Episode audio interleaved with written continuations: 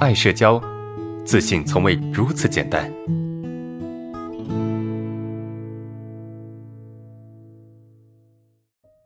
来看第四个问题吧。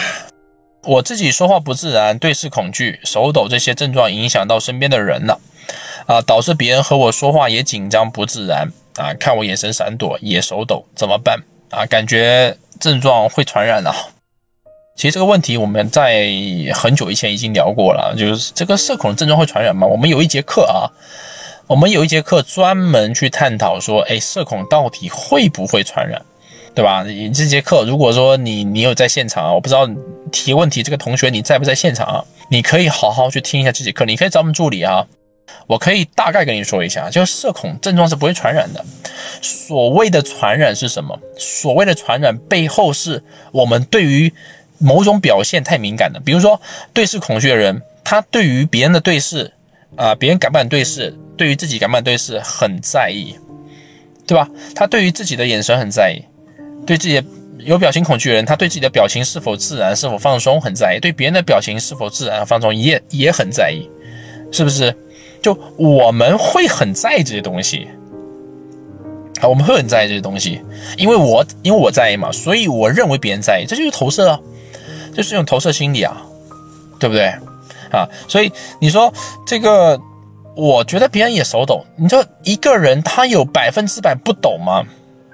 对吧？如果你很在意，你很敏感，你会去观察别人，那你就会发现，没有人他手是不抖的，对吧？他手抖只是说没那么频繁，但他也会手抖，对吧？人不可能手百分之百的稳定。你去仔细去观察这个人的手，你看我的手，我这样放着，他不抖吗？我看着，我觉得他也抖啊，只是说抖动的幅度非常小，对吧？可以控制而已。对吧？你能说他这个不敢对视吗？你能说他眼神一个人眼神不会闪躲吗？难道他眼神一直直勾勾的看着你，他不闪躲呀？只要你很在意这个事情，那么你总会发现问题，总会觉得这个人有问题。那重点来了，就是你为什么会觉得他被你影响了？因为你很自我否定啊，你很自我否定，你觉得自己很糟糕啊，对吧？你觉得自己很不好啊？所以这种糟糕的自我否定的这种心态、这种认知，对吧？在你跟别人相处过程中，它就会出现一些作用，因为你会观察别人是否手抖、是否不自然、是否就是不敢对视，对吧？这是其一，其二是你内心是非常自我否定的，所以一旦你发现别人出现这样的问题，你就会下意识认为这是我的影响，因为你觉得自己不好嘛，那就会怎么样？就把别人的某些表现跟自己。扯上关系，哦，他他不敢对视，他经常不自然啊，这是我影响的，都怪我。哎，你的影响力没那么大的，你真的有那么厉害吗？你想想看，就什么样人可以影响一个人，你知道吗？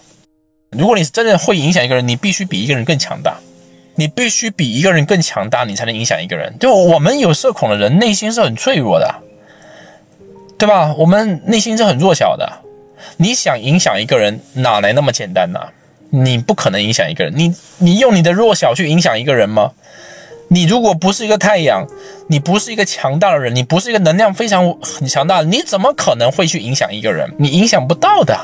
所以你现在看到这个所谓的影响，只是你的敏感在作祟，对吧？只是你的紧张让他有点不自在，或者是看起来不舒服的一种表现而已。但是这些东西可以忽略不计，这些表现是可以忽略不计的。明白吗？因为他自己没有太大的察觉，他自己没什么感觉，因为毕竟他没有症状嘛，没有社交恐惧嘛，对吧？没有社交恐惧的人不敢对视，跟有社交恐惧的人不敢对视，那是两回事，那绝对是两回事。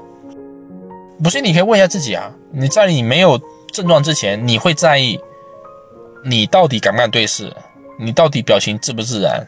你会想这个问题吗？你从来不会去思考这些问题，啊，一定是你有某些症状之后，你才开始去思考这些问题，对不对？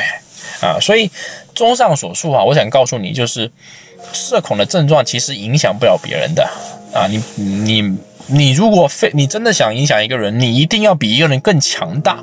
你如果内心不够强大你是影响不了别人的。啊如果说你想用负能量去影响别人那么你内心也要有足够的你的负能量也要非常爆爆炸你才能够影响别人。如果你想用你的正能量去影响别人你的负你的正能量也要非常爆炸你才能够影响别人。明白吗？本质上我们的这些表现只是紧张不自然而已是影响不到的。